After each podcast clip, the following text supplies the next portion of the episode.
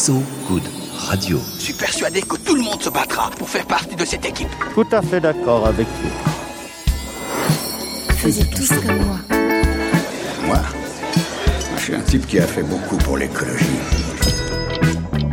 Faisiez tous comme moi.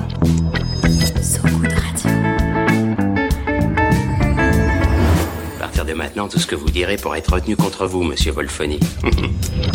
Bonsoir tous, toutes, d'hier et de demain qui se pensent dès aujourd'hui. Et non, cette phrase n'est pas gratuite. Et oui, vous êtes bien sur So Good Radio dans Faisez tous comme moi avec le conjugué Ronan Baucher. Salut Ronan. Salut, ER à la fin. ER. Oui, oui, Verbe du premier groupe.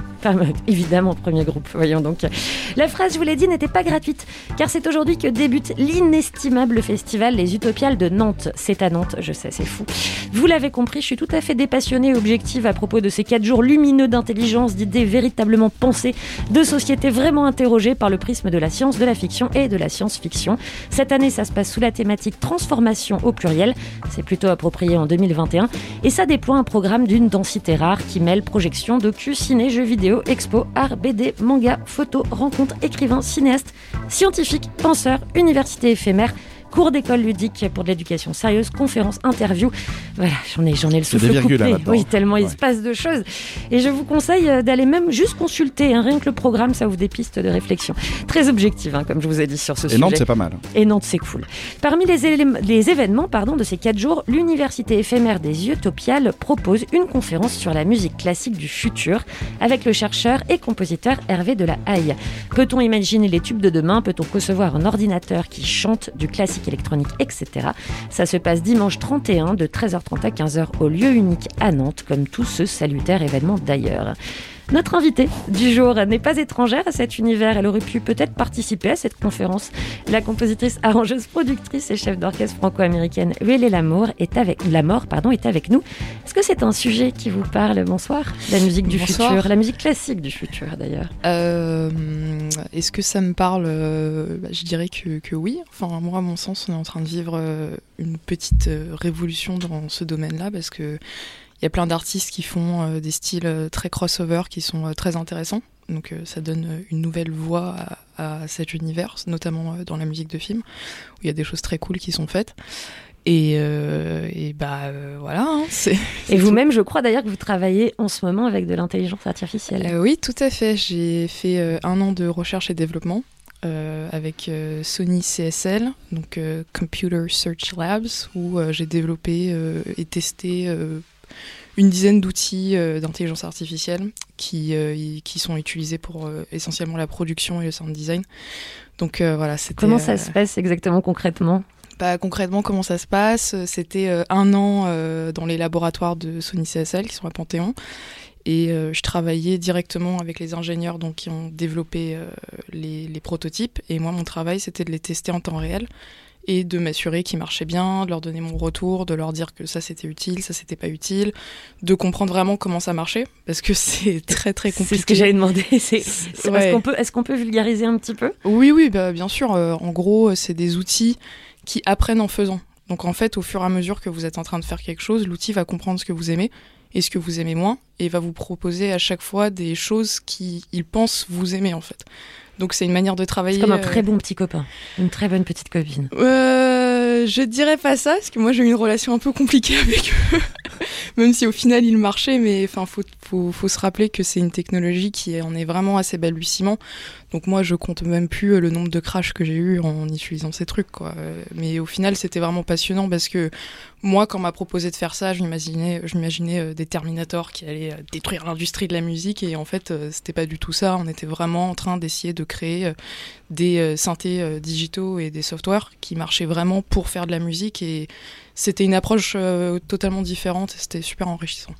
Alors, est-ce que vous pouvez nous donner un exemple de comment ça fonctionne? C'est-à-dire, ça propose un son, ça propose une Euh, bah mélodie Oui, oui, ça oui, je peux vous donner un exemple. Moi, j'ai beaucoup travaillé avec un outil qui s'appelle euh, BassNet, donc à la base qui est censé développer des lignes de basse. Et en fait, vous lui faites écouter un morceau et il va vous proposer une ligne de basse. Et euh, en fonction de ce qu'il vous propose, vous avez plusieurs, euh, enfin des, des, des espèces de potards où vous dites euh, je voudrais moins de notes, je voudrais que ça swing plus, je voudrais moins d'attaque, je voudrais que ça soit plus agressif. Et il va vous reproposer quelque chose Et après, en- avec ce qu'il a reproposé, vous lui redites de changer. Et au fur et à mesure, il comprend, euh, bah, il comprend vraiment ce que vous voulez et ce que vous voulez moins. Et euh, c'est c'est assez cool. C'est long comme process, mais c'est cool. Un petit pas dans la musique du futur. Donc, vous auriez pu participer à cette conférence, je vous le dis. On va discuter hein, de votre vie euh, encore jeune et pourtant déjà digne d'un roman d'apprentissage contemporain, de vos fictions musicales évidemment, mais aussi littéraires un petit peu. Et puis, on... mais avant, on va laisser l'œil blond, bleu- blond, pardon. T'as un œil blond, Renan, c'est comme J'étais blond quand j'étais petit. L'œil bleu breton de Renan Baucher s'ouvrir sur le monde et en capturer un instant parce que c'est le journal. L'info, so good. Excusez-moi, j'ai perdu ma question. Je crois qu'il serait temps de tenir le langage du bon sens. Renan, il te fait sourire ce petit jingle, il est tout nouveau. Oui, oui, il y a un petit sample d'une question que j'avais oubliée en direct que Thomas Chalvidal a pris plaisir à, à remettre dans ce jingle. Voilà, Allez. On, on explique à notre invité notre petit sourire à chaque fois qu'on Voilà. entend ce jingle. En tout cas, il est très cool. C'est vrai Ouais. Thomas, tu as des bons points, visiblement, sur ce jingle. Bravo. Ce journal, alors, où est-ce qu'on Ah oui, va oui, aujourd'hui oui, je fais traîner, je fais traîner. Mais aujourd'hui, je voulais qu'on donne un petit coup de pouce à l'orchestre Demos, ou aux orchestres Demos. Est-ce que vous connaissez, UL Euh, Est-ce que c'est les orchestres des jeunes de la Philharmonie de Paris? C'est ça. Exactement. Demos, ça veut dire dispositif d'éducation musicale et orchestrale à vocation sociale. Donc c'est, euh, comme vous l'avez euh, dit, un orchestre qui offre à des jeunes de primaire et de début collège, en gros qui ont entre 7 et 12 ans, euh, qui viennent des quartiers prioritaires de la ville, ou des quartiers populaires, ou des zones de revitalisation rurale. Je reprends les termes officiels, hein, parce que c'est, un dispositif qui est subventionné par plusieurs ministères. Donc cet orchestre, il accueille ces, jeunes-là dans plusieurs régions et donc il y a plusieurs formations démos euh, dans ces régions et donc ces gamins et ces gamines à raison de 4 heures d'atelier par semaine d'une répétition toutes les 6 semaines et d'un concert public à chaque fin d'année ils apprennent à vivre la musique euh, ensemble et à apprendre un instrument ensemble pendant 3 ans l'initiative donc ça a été lancé euh, il y a 3 ans justement et la première promotion elle va finir son cycle par un concert à la Philharmonie de Paris en juin 2022 comme vous l'avez souligné eh bien, la section de Toulouse, qui compte 105 enfants, elle a besoin d'un petit coup de main supplémentaire, un petit coup de main financier, pour reproduire ce concert de la Philharmonie, mais à la Halle au Grain de Toulouse, aussi en juin. Et donc, avec l'Orchestre National du Capitole et l'association AIDA, AITREMADEA, une campagne de financement participatif s'est lancée depuis début octobre et elle se termine fin décembre, avec pour objectif de récolter 30 000 E, 30 000 KE, enfin 30 KE, 30 000 euros, comme on dit. Pour le moment, je suis allé voir, ils sont qu'à à peine 10% de l'objectif, d'où l'idée de peut-être leur donner un petit coup de pouce. Surtout qu'à mon souvenir, la première campagne Demos qui était pour la Philharmonie à Paris avait très très bien marché. Ils avaient euh, explosé leur cagnotte. Qu'il n'y a pas de C'est- raison que ça ne soit pas C'est le les limites de la décentralisation. On n'y est ouais. pas encore tout à fait, quand même. hein. Il y a des petits indices Ouais, comme ouais. ça qui ne trompent pas. Ouais. Je vous donne quand même quelques contreparties sur, euh, sur les dons. que- il y a plusieurs paliers de dons. hein.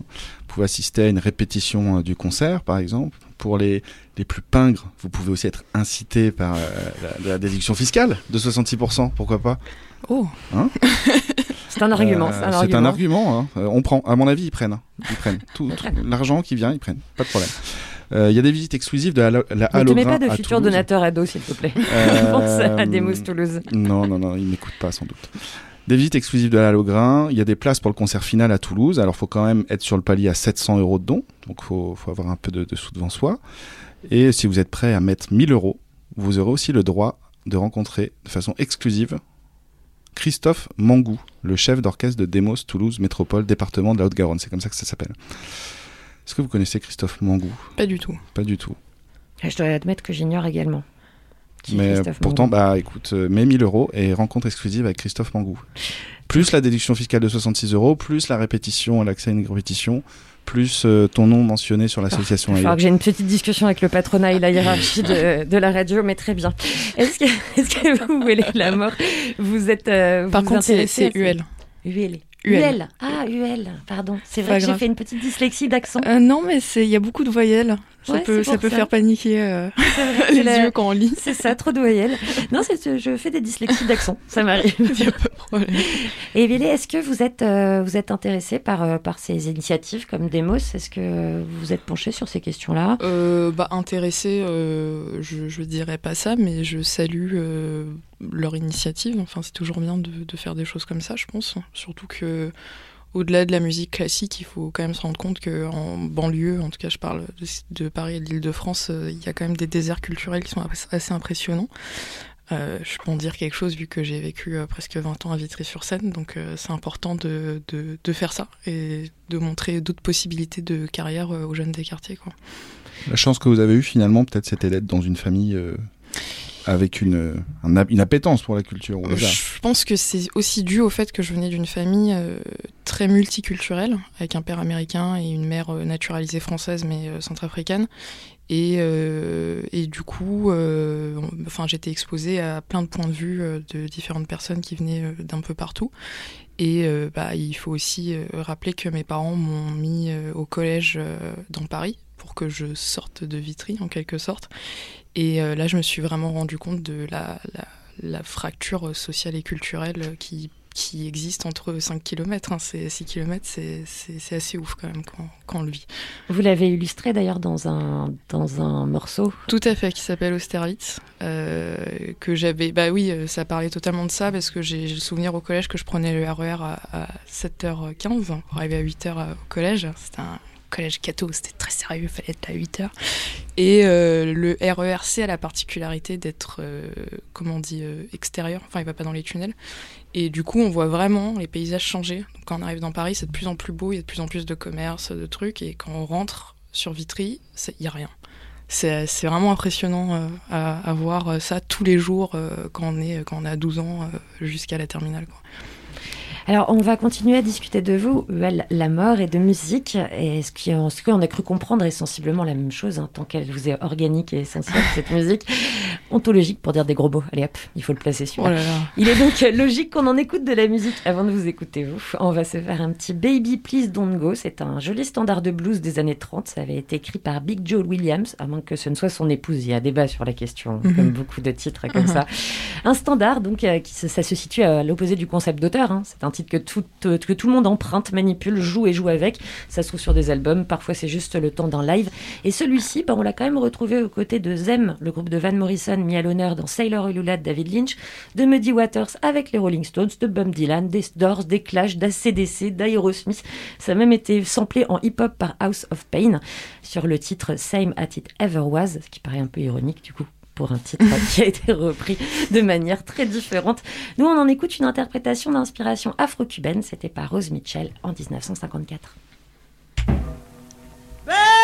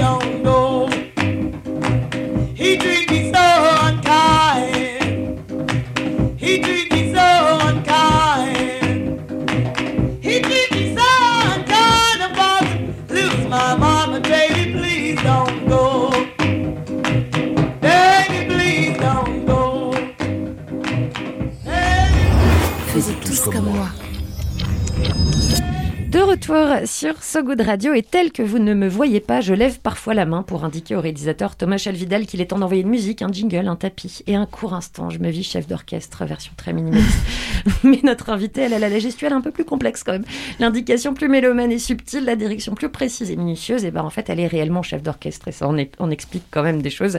Luelle Lamort est aussi compositrice, arrangeuse, musicienne, à cordes, violon et guitare, parfois avant trompette, et c'est en studio avec nous qu'elle se trouve toujours. Merci d'être là avec nous. Toujours là. Toujours là. Alors, flamenco, rock, jazz, country, classique, grand ensemble. Là aussi, il y a des virgules. hein. Électro, là aussi il y a des virgules. Violon, guitare, basse, trompette, baguette, intelligence artificielle.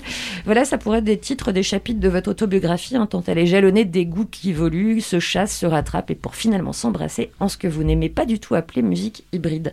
Alors Mhm. pourquoi est-ce que ce terme, ça ne marche pas pour vous, musique hybride? Parce qu'on l'entend beaucoup. Euh, oui, et puis même moi je l'utilise parce que parfois c'est. Les gens savent tout de suite de quoi on parle. Euh, bah, C'est-à-dire que je trouve que. Est-ce que tous les styles de musique en soi ne sont pas, de la musique hybride? Enfin, le, le rock prend ses inspirations dans tellement de styles différents. euh, le, le jazz, enfin, toutes les familles du jazz aussi. L'électro, il y a tellement de styles d'électro différents.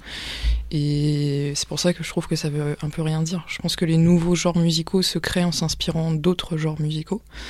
Et euh, je, je pense que, euh, enfin par exemple, je pense que la, la, la trip-hop au début on appelait ça de la musique hybride, alors que maintenant ça a un nom. Et euh, je crois que toute cette famille de nouveaux producteurs et compositeurs dont je fais partie, on aura sûrement un nom pour ce style qui viendra euh, après le zénith, euh, enfin de l'apogée, le zénith ou l'apogée, l'apogée de notre carrière. Donc on va voir ce que ça va Le faire. déjà zénith, ça dépend si c'est la salle, mais ouais, Vous avez déjà des idées de noms à donner à, Euh, à cette musique hybride actuelle qu'on n'apprendra pas hybride demain bah franchement euh, non parce que sinon je l'utiliserais donc j'ai pas encore trouvé. Il peut être euh, secret ou peut-être vous pouvez en Non, discuter entre vous. j'ai pas encore trouvé. Et euh, d'ailleurs, c'est une discussion que j'ai beaucoup avec mon label. Parce que on est 6 ou 7 artistes à être signés dans ce, ce sous-label de Sony. Et à chaque fois, pour nous mettre dans des playlists Spotify, c'est le gros truc. Il faut trouver le genre où on va. Mais le truc, c'est qu'on va dans 10 cases différentes. Donc, ils se cassent un peu la tête pour voir dans quelle case ça marche le mieux. Donc, euh, c'est assez drôle. ah, ce besoin nominatif, c'est très compliqué. hein. Ouais, ouais, ouais, Quand on veut- quand on est par Internet notamment.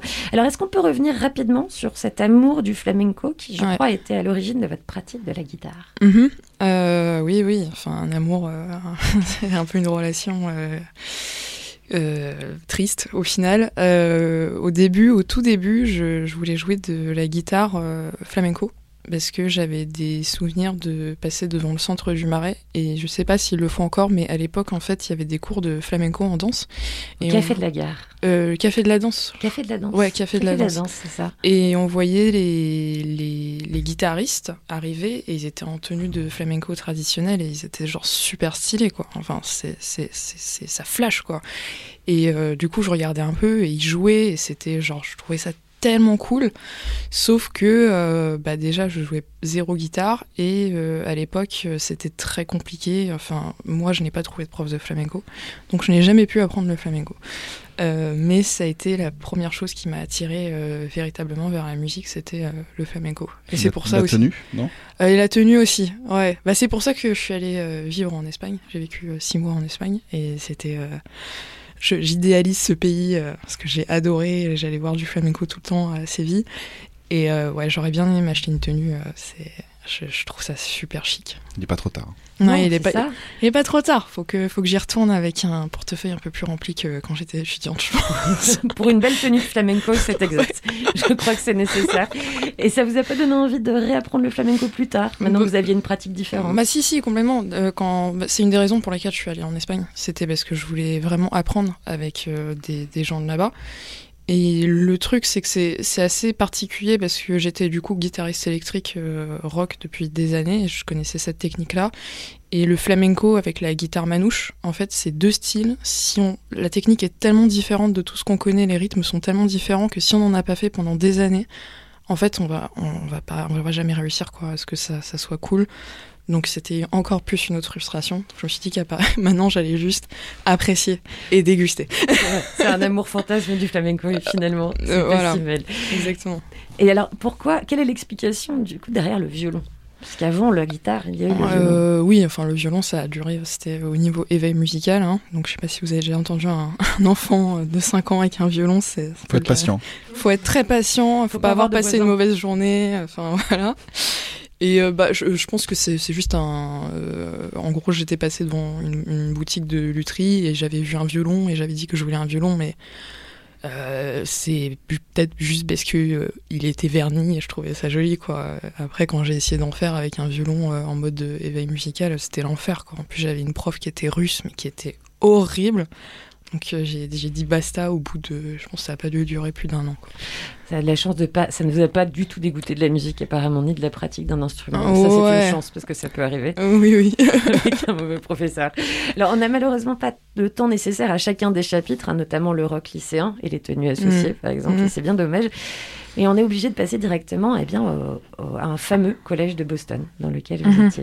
Comment est-ce que vous avez pris cette décision d'aller faire ces études C'est un, un collège très prestigieux, effectivement. Bah en fait, euh, j'avais déjà fait une école de musique en Californie et quand j'ai eu mon diplôme, euh, je devais avoir euh, 20 ans. Je m'en souviens parce que je pouvais pas boire d'alcool dans les bars, donc j'avais 20 ans. Et euh, je... C'est un bon marqueur. Ouais, marqueur temporel. exactement. Et, euh, Il y avait et- des combines quand même pour. euh, Ouais, mais franchement, c'était chaud quand même. D'accord. Ouais, il y avait, c'est... La fake ID qu'on voit dans toutes les séries, ça marche pas tant. que ça. Bah non, en fait, ils ont des scanners. Et maintenant, euh, ils sont plus, ils sont plus trop à voir quoi. Ils sont C'est- forts, Cyril. ouais. Et enfin bref, euh, j'a- j'avais 20 ans et euh, j'étais encore euh, super jeune et je me sentais pas de, enfin je, j'étais, je, je sentais que je- il fallait encore que j'apprenne quoi. J'avais pas appris ce que je voulais, j'étais un peu perdue, je savais pas trop ce que j'allais faire. Et du coup, je suis allée là-bas parce que voilà, j'étais encore un bébé, j'avais encore besoin d'étudier quoi. Et alors, dans cette véritable institution, hein, c'est là que vous avez rencontré le, le classique. Pourquoi vous êtes orienté vers cette branche, je crois, qui était assez peu, populaire dans cette école Ouais, ouais. Je dis toujours, c'était l'équivalent des, des, des poufs souffles dans Harry Potter. Et euh, en gros, euh, je, jouais, je jouais de la guitare depuis, euh, bah, depuis que j'avais 6-7 ans. Quoi.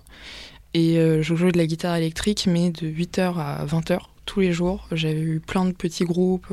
et en fait, j'étais en burn-out de mon instrument. Et j'avais besoin de vraiment étudier un truc, mais limite au hasard, où, où j'y connaissais rien, quoi. Où j'allais me dire, ça va me donner un peu une bouffée d'air frais, euh, je vais apprendre des trucs nouveaux, je vais entendre des choses nouvelles que j'ai jamais entendues. Et aussi, je me suis dit qu'en compo classique, euh, j'apprendrais des trucs qui seraient sûrement très utiles. Euh, et j'ai eu raison. Et, donc, je me suis retrouvée en composition classique, et c'était c'était très drôle parce que faut quand même se rendre compte qu'on était 10 élèves dans cette spé sur 5000 élèves. Donc, c'était c'était des barres. Il y a un côté un peu élitiste à être dans ces 10-là, justement? En se Non, disant, on non, fait pas non. comme tout le monde et. euh, Comment est-ce que vous étiez considéré par rapport à cette C'était école? vraiment les, les gens les plus bizarres, quoi. Mais ils étaient super cool, hein. C'était juste des, des, des, des mecs qui s'enfermaient dans des pièces et qui bougeaient des gobelets pour faire de la musique minimaliste et qui grattaient des cymbales toute la journée, qui enregistraient tout et on devait écouter tous leurs morceaux en fin de semaine et on... Parfois, t'as l'impression que t'allais te shooter, et parfois c'était genre super stylé. Et en fait, c'était trop bien, parce que tout le monde était tellement bizarre et tellement chez père, et c'était une spé où personne se prenait la tête, parce qu'on savait tous qu'on était bizarre, qu'on était hyper ouvert d'esprit, et c'était trop cool. C'est assez drôle de penser que la formation de musique classique était l'endroit le plus spé et bizarre qu'il y avait dans toute l'école. Bah oui, parce que... C'est pas l'image euh, qu'on en a euh, normalement. Bah oui, France. parce qu'en fait, en France, on, par- on pense conservatoire, alors qu'aux États-Unis, il y a une approche beaucoup plus contemporaine. Et donc, en fait, euh, en composition classique, on étudie des compositeurs des années 80-90, euh, beaucoup de compositeurs de musique de film, qui sont, comme je l'ai dit avant, rattachés à la musique classique, et où il y a beaucoup d'expérimentation, beaucoup de, de- de synthétiseurs, beaucoup de musique modulaire, euh, beaucoup de- de- d'expérimentation avec les instruments, de, de techniques euh, un peu différentes, d'effets qui sont utilisés. Et, euh, et c'est- vraiment c'est super intéressant euh, d'appliquer ça dans la prod et les arrangements quoi. Vous vous souvenez, vous, d'un d'un morceau, d'un quelque chose que vous avez composé dans ce type-là et que vous avez dû faire écouter à la fin d'une semaine, euh, comme, euh, comme les gens qui enregistraient des cymbales et des, et des gobelets qui Ouais, s'agitaient? Ouais, ouais, oui, je me souviens très bien. C'était un, un truc et c'était c'était une torture où c'était un, un système. je me souviens plus c'était quoi le, le, le terme, mais en fait c'était de l'écriture sérielle quelque chose. Et en fait, il fallait choisir euh, cinq chiffres qui allaient de 1 à 7 pour avoir euh, 1 à 7 en étant les notes d'une gamme. Et il fallait composer toute une pièce de 15 minutes avec ces cinq notes-là. Sauf que la difficulté, c'était que ces cinq notes-là, euh, ne pouvait pas être une gamme majeure, mineure, enfin un truc qui allait être joli, quoi. Ça allait forcément être moche. Et, et on se retrouve à écrire son morceau et à se dire mais qu'est-ce que je suis en train de foutre? Et on l'écoute et c'est inaudible, mais mais mais par contre l'avantage c'est que ça permet vraiment de, de casser cette barrière euh, dans le cerveau, euh, enfin de- de- d'entendre la musique de manière différente quoi. Cette, cool. cette autocensure, quelque part, euh, volant de l'éclat. Ah ouais, exactement. On se dit euh, c'est c'est chum, j'écouterai jamais ça, mais c'est intéressant. Vous avez encore contact avec euh, cette bande de perchés? Euh, ouais, ouais, ouais. Enfin, encore contact euh, avec Facebook et les réseaux sociaux. euh, c'est juste que je sais tout ce qu'ils font, quoi. Et ils font tous. Il y en a un, j'ai vu sa photo de profil qu'il a échangé il y a pas longtemps, c'était un batteur. Et il est assis et il a une, une, une poubelle en métal américaine sur lui. Et il est sur sa batterie. Et sur lui, il a de l'aluminium. J'ai regardé ça et j'ai fait putain, mais genre, Donc tout va bien pour lui. eh, mais il, il kiffe. Ce sont des gens très heureux. Ouais. c'est ça qu'il faut savoir. Est-ce que vous saviez déjà, euh, à- au moment où vous avez euh, suivi cette branche-là, vous aviez aussi des cours euh, de, de direction d'orchestre. Mhm. Est-ce que vous saviez déjà que les orchestres que vous souhaitiez diriger, ils ne seraient pas classiques, justement Ah oui, oui, bien sûr. Mais de toute façon, moi, j'ai- intégré cette double spécialité en disant tout de suite que j'étais pas du tout intéressée par le classique et que j'étais intéressée par une, une branche assez spécifique des, des orchestres. Donc euh, oui, ça c'était clair et net depuis le début. hein. C'est puis euh, c'est très très chiant d'être chef d'orchestre dans le classique. Enfin, il faut, euh, j'exagère, mais il faut attendre que quelqu'un de très vieux meure pour prendre sa place. C'est une sorte de viager artistique. enfin, Ouais, on ouais. s'inscrit d'abord dans un orchestre. Oui, et puis après, j'ai l'impression que les, les chefs en devenir classiques dépensent une blinde folle à passer des concours et c'est vraiment de, de l'arnaque parfois. Donc euh, moi, j'étais j'étais très bien à, à faire mes trucs euh, et à vouloir travailler avec les orchestres. euh, Enfin, euh, d'ailleurs, je travaille avec un de ces orchestres que j'a- que j'admirais maintenant, donc je suis très contente. Il y en avait. Comment qui s'appelle? Qui s'appelle le LCO, le London Contemporary Orchestra, qui est exceptionnel. Alors, D'ailleurs, vous étiez tellement déterminé que, qu'en sortant de ces études-là, Mm. vous avez. Vous avez une anecdote où vous avez dû harceler un chef, euh, enfin, harceler le mot oui, euh, enfin ça c'était même pas en, en terminant, hein. c'était six mois avant de terminer. Euh, je voulais avoir aucun temps mort et donc je lui ai envoyé, euh, je sais pas, je pense que ça devait être entre, une- honnêtement ça devait être une vingtaine d'emails jusqu'à ce qu'il me réponde. Et on a fini par faire un Skype et, euh, il, il s'est rendu compte que j'étais pas cinglée. Et du coup, euh, bah, très gentiment, il m'a proposé d'aller faire un, apprentissage avec lui et euh, c'était c'était trop cool parce qu'on a croisé des gens comme Thundercat, Ibrahim Malouf, euh, Snarky Puppy, euh, tout ça. Et c'était. C'était euh, où? C'était en Hollande, c'était le Métropole Orchestre. Et le chef, c'était Jules Buckley, qui est d'ailleurs toujours euh, chef là-bas. Et euh, c'était trop bien. Parce qu'il y a très peu, en fait, finalement, d'orchestres comme ça. C'est pour ça que vous étiez allé directement vers lui. Bah en vrai non, il y en a, y en a pas mal et il y en a juste, euh, il y en a pas mal en Angleterre et dans les pays euh, scandinaves. Euh, c'est juste que en France, ça semble être un concept inconnu et je suis allée vers lui parce que je savais qu'ils allaient travailler des artistes que j'aimais beaucoup. Donc c'est pour ça que c'était un peu ma target list euh, première et puis aussi Jules est très jeune, il doit avoir euh, 34 ans je pense. Donc quand je l'ai connu, il était, il était encore plus jeune et je savais que ça allait être cool, quoi, qu'on allait bien s'entendre. Alors, on va continuer à, à discuter euh, de musique euh, d'hier et puis euh, de votre présent et futur Mhm. également. Et ce sera juste après celle que vous avez choisie. Mhm. Est-ce que vous voulez nous en parler maintenant ou après l'avoir écoutée bah après. Après, alors on l'écoute tout de suite sur So Good Radio.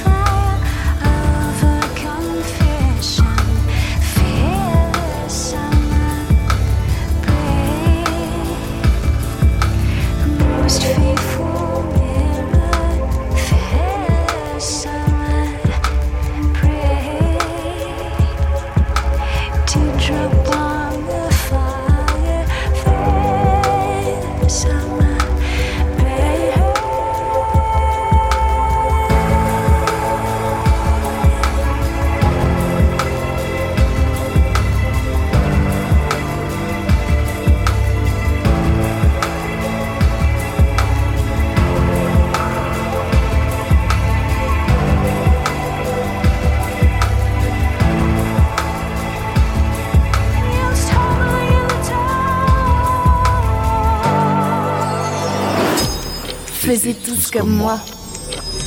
De retour euh, dans Faisiez tous comme moi sur ce goût de radio avec notre invitée Huel Lamor, compositrice, productrice, arrangeuse et chef d'orchestre et un morceau dont on a gardé le nom et l'explication pour après l'écoute. Parce que ça, c'est dans le sens du narratif et du suspense. Alors, qu'est-ce que c'était et pourquoi? Euh, C'était Teardrop de Massive Attack.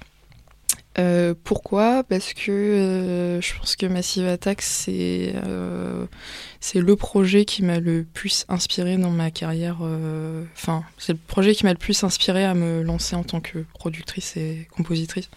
Enfin, surtout dans niveau prod, parce que, parce que je sais pas, j'ai trouvé que ce qu'ils avaient fait pour l'époque, c'était vraiment assez exceptionnel. Et il n'y a jamais eu un groupe comme après, quoi.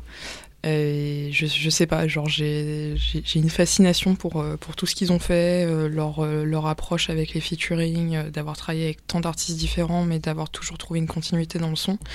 Et euh, je sais pas, genre je trouve que c'est c'est assez exceptionnel de réussir à créer des morceaux qui deviennent intemporels en fait, qui sont enfin qui ne sont pas rattachés à une époque particulière quoi. On peut écouter ça aujourd'hui et ça, ça sonne toujours frais quoi. Alors, euh, on discutait euh, juste avant de, de l'absence d'orchestre euh, non classique, enfin de direction Mm. d'orchestre non classique en France. C'est ça qui vous a amené à vous décider d'en monter un? Euh, oui, parce que je me suis dit que j'aurais aucune compétition et que ce serait super facile de choper des subventions. Enfin, Un monopole. ouais, mais vraiment. monopole hein. de la subvention. ça a marché? Ouais, ça a complètement marché. Enfin, il n'y avait pas besoin de vraiment se battre avec 50, per- 50 autres personnes dans la pose des dossiers. Euh... je ne devrais pas le dire, mais c'est la réalité. Euh, donc, euh, ouais, c'était. euh, Il y avait une place à prendre et on l'a prise. Et, en un an, on a travaillé avec tous les gens avec qui on voulait travailler. On a joué dans la plupart des salles où on voulait jouer. Donc, euh, franchement, c'était c'était très cool. Quoi.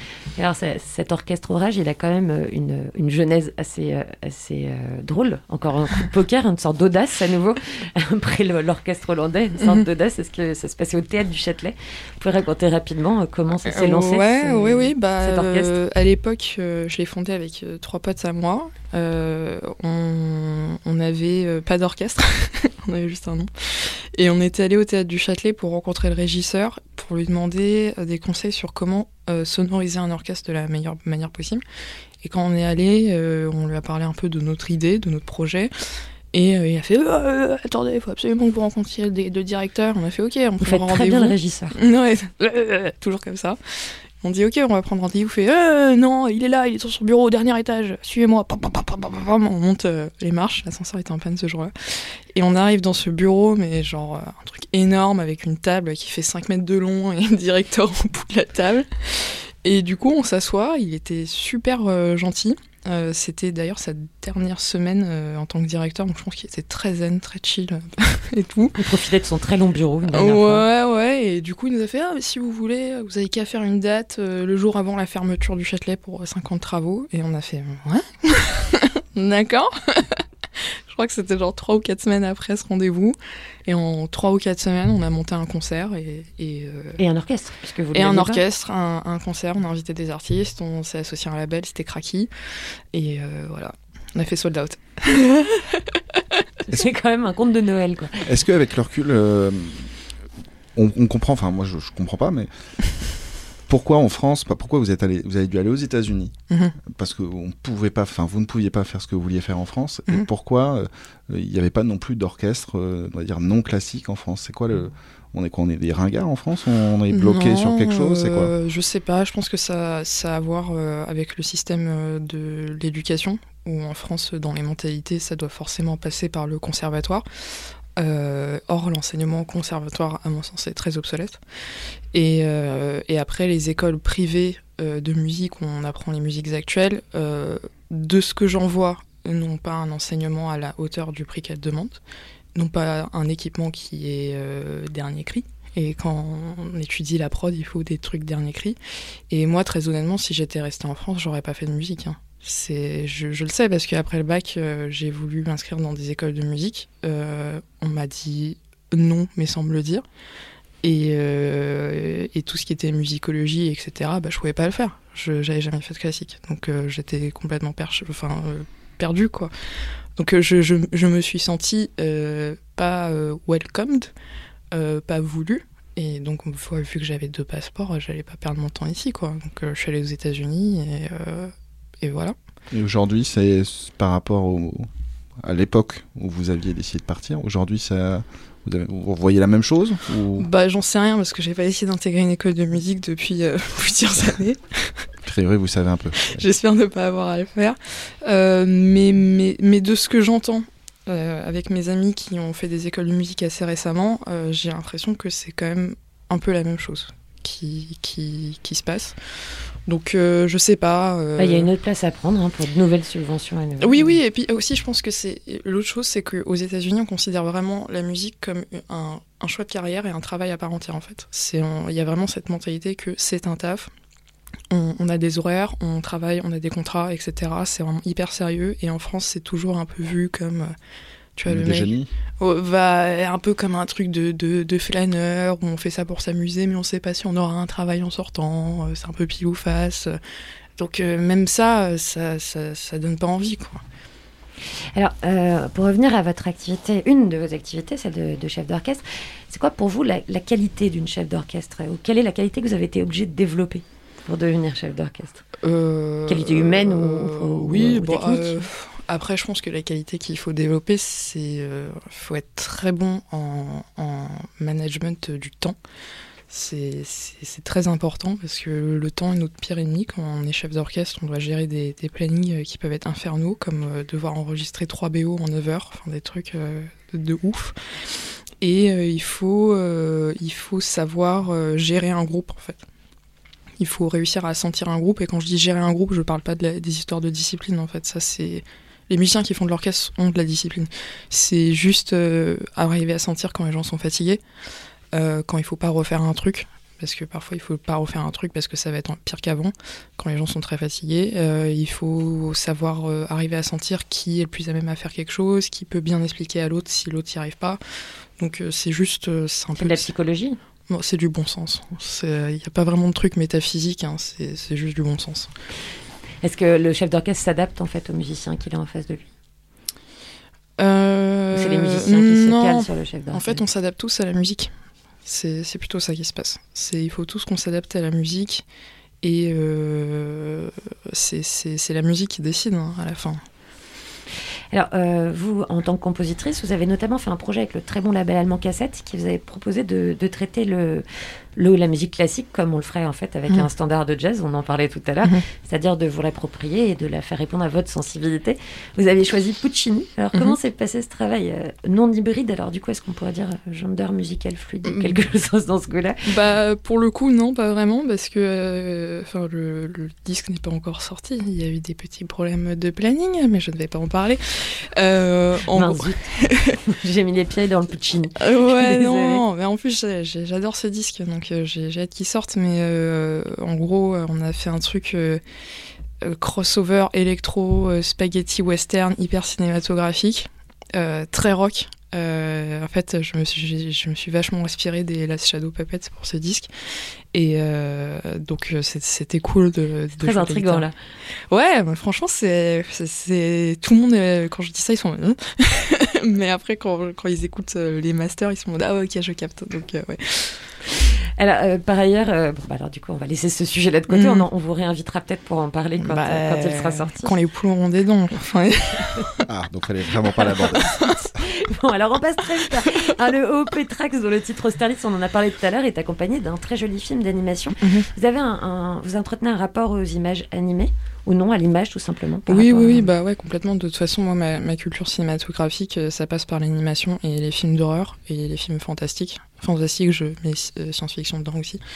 Et euh, je consomme énormément de- d'animés ou euh, de euh, de- d'autres styles qui utilisent l'animation. Donc, euh, ouais, j'a- j'adore ça, quoi. Vous êtes fait plaisir avec ce clip. alors. Ouais, grave.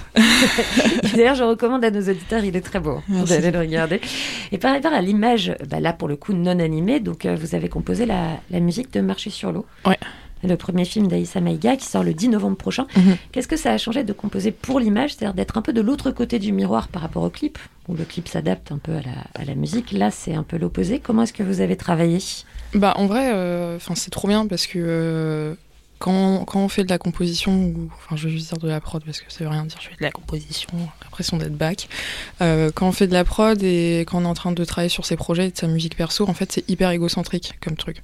C'est moi qui décide, c'est moi qui va faire ça, c'est nanana. Et c'est très très bien de faire de la musique de film parce que d'une certaine manière on devient un peu la dernière roue du carrosse.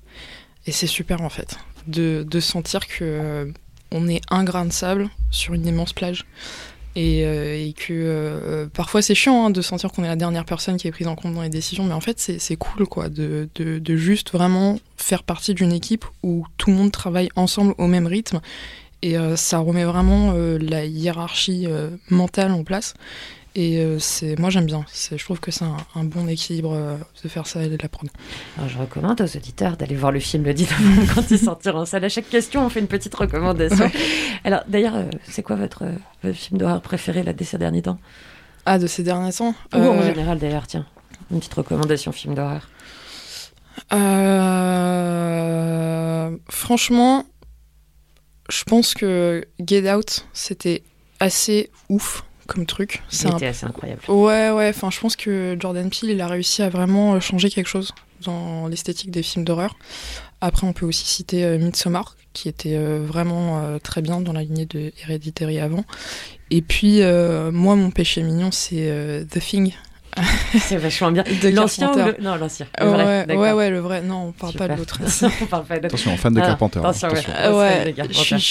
j'adore euh, le style horreur science-fiction. Le premier Alien, c'est incroyable. J'a- J'adore.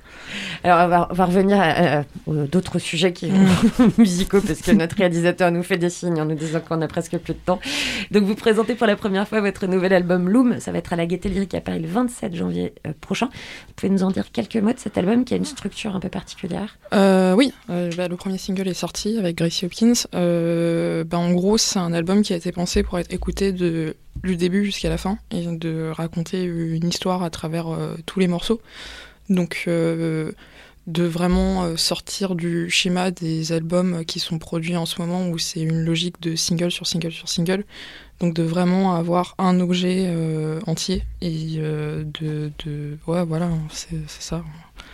Alors, ben, je recommande à nos auditeurs de se rendre à la Gaieté Lyrique le 27 janvier prochain à Paris et de se procurer l'album. Quand est-ce qu'il sera écoutable en entier sur, euh, euh, Spotify ou sur toute autre Euh, plateforme bah, Le 13 janvier, et il y aura des singles qui sortiront entre temps. Je recommande donc à nos auditeurs. Malheureusement, on a très très plus beaucoup de temps. Une dernière petite question. Est-ce que est-ce que c'est important pour vous lorsqu'on vous présente comme une des rares chefs d'orchestre françaises? Est-ce que quel sentiment ça vous provoque? Euh, Chose qu'on n'a pas fait euh, depuis je- le début franchement, de je, je l'émission. m'en fous totalement. C'est euh, euh, déjà de une, euh, enfin, je je- j'ai pas l'impression de me définir uniquement par le fait que je fais parfois la direction orchestrale et ensuite euh, les, enfin. Je trouve que c'est problématique déjà d'insister sur le fait que c'est une rareté en fait. C'est ça devrait même pas être un sujet parce que euh, c'est on a l'impression de créer une licorne qui n'en est pas une. Donc euh, ouais, c'est Donc on est très content de ne pas avoir posé cette question avant et d'avoir réservé pour le moment. On avait très peu de temps. C'est super. Alors on n'a pas eu le temps notamment hein, d'aborder euh, d'aborder euh, un amour et une fascination pour les mangas, les animes. On l'a vaguement évoqué.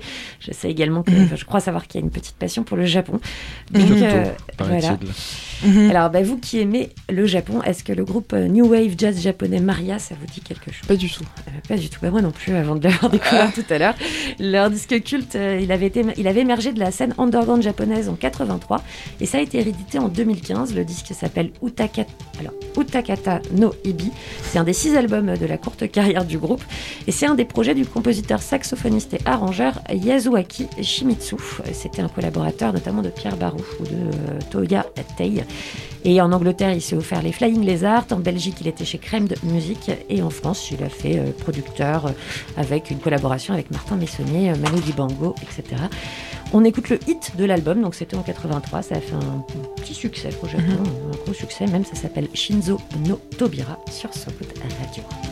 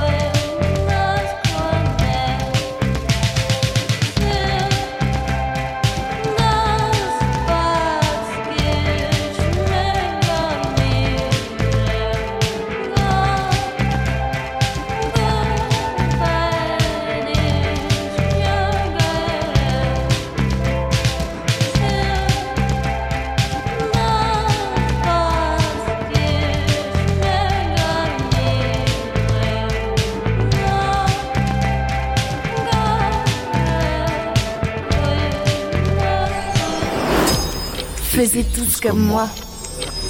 C'est la fin de cette émission, mais le début du week-end, voilà qui colle des émotions contrastées et non pas hybrides. L'industrie automobile, de toute façon, a flingué ce mot, quoi qu'il arrive. Mais on se retrouve lundi, et avec quelle émotion, Renan, et avec qui? Avec quelle émotion Avec quelle émotion Euh, Lundi, on est jour férié, Marie. Ah ouais? Avec aucune émotion. peut la refaire.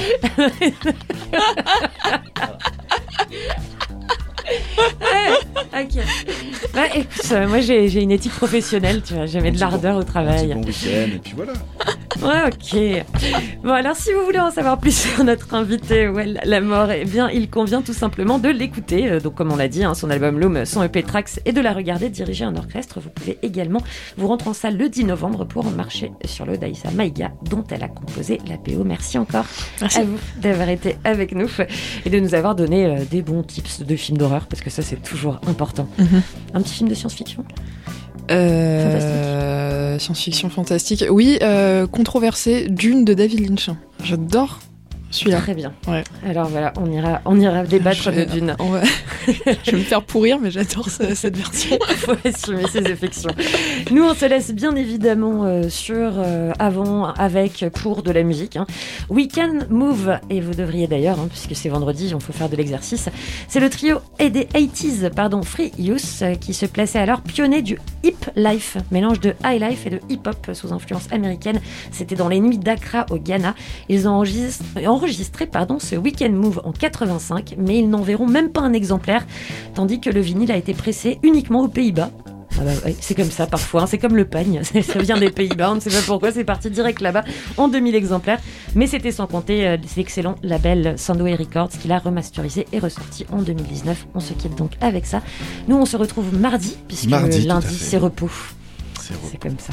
Merci encore à vous. Merci à vous. Salut Renan. À Salut mardi. Marie. Salut tout le monde. Salut Thomas Chelvidal. Merci. Faisiez tous comme moi.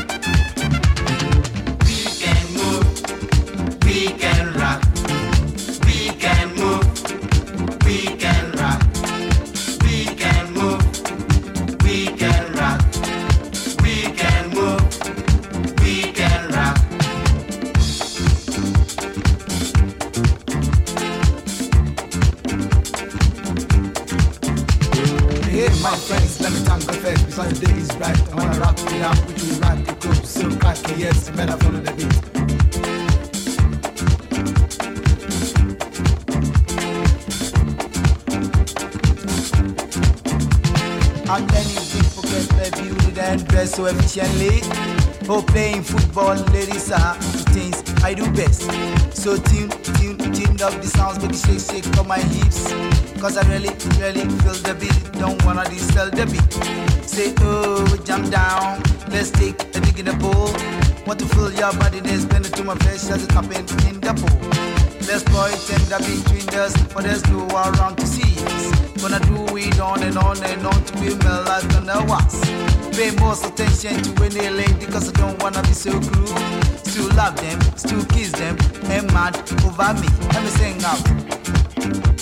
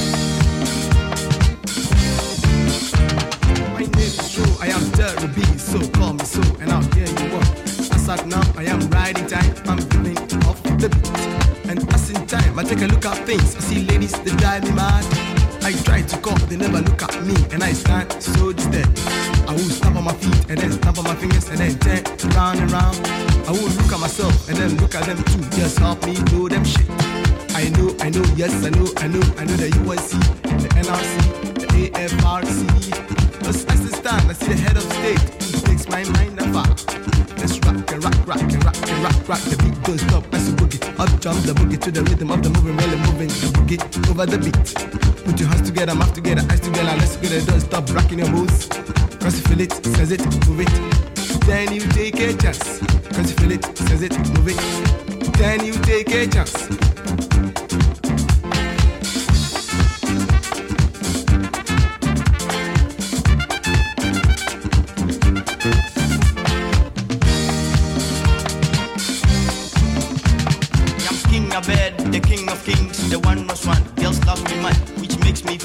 Proud. And as I stroll, I just pass on the floor. I see the boys play volleyball. Hear me talk about the GFA, the BBA, the WBA. They to build sports, so hand in hand we gotta help to build sports. Last not the least, we are the boys. Play active funk, we are the boys. Play the busy funk, we are the boys. Play the crazy funk, we are the boys. Play the dreadest funk, we are the boys. Play the eager funk, we are the boys. Play funky funk, we are the boys. Play the groovy funk, we are the boys. Play the the jammers funk, we are the boys. Play the kicky funk, we are the boys. Play the ladies funk, we are the boys. Play the movie funk, we are the boys. Play the needed funk, we are the boys. Play the open funk, we are the boys. Play the pets funk, we are the boys. Play the Frenchy funk, we are the boys. Play the real funk, we are the boys. Play the sexy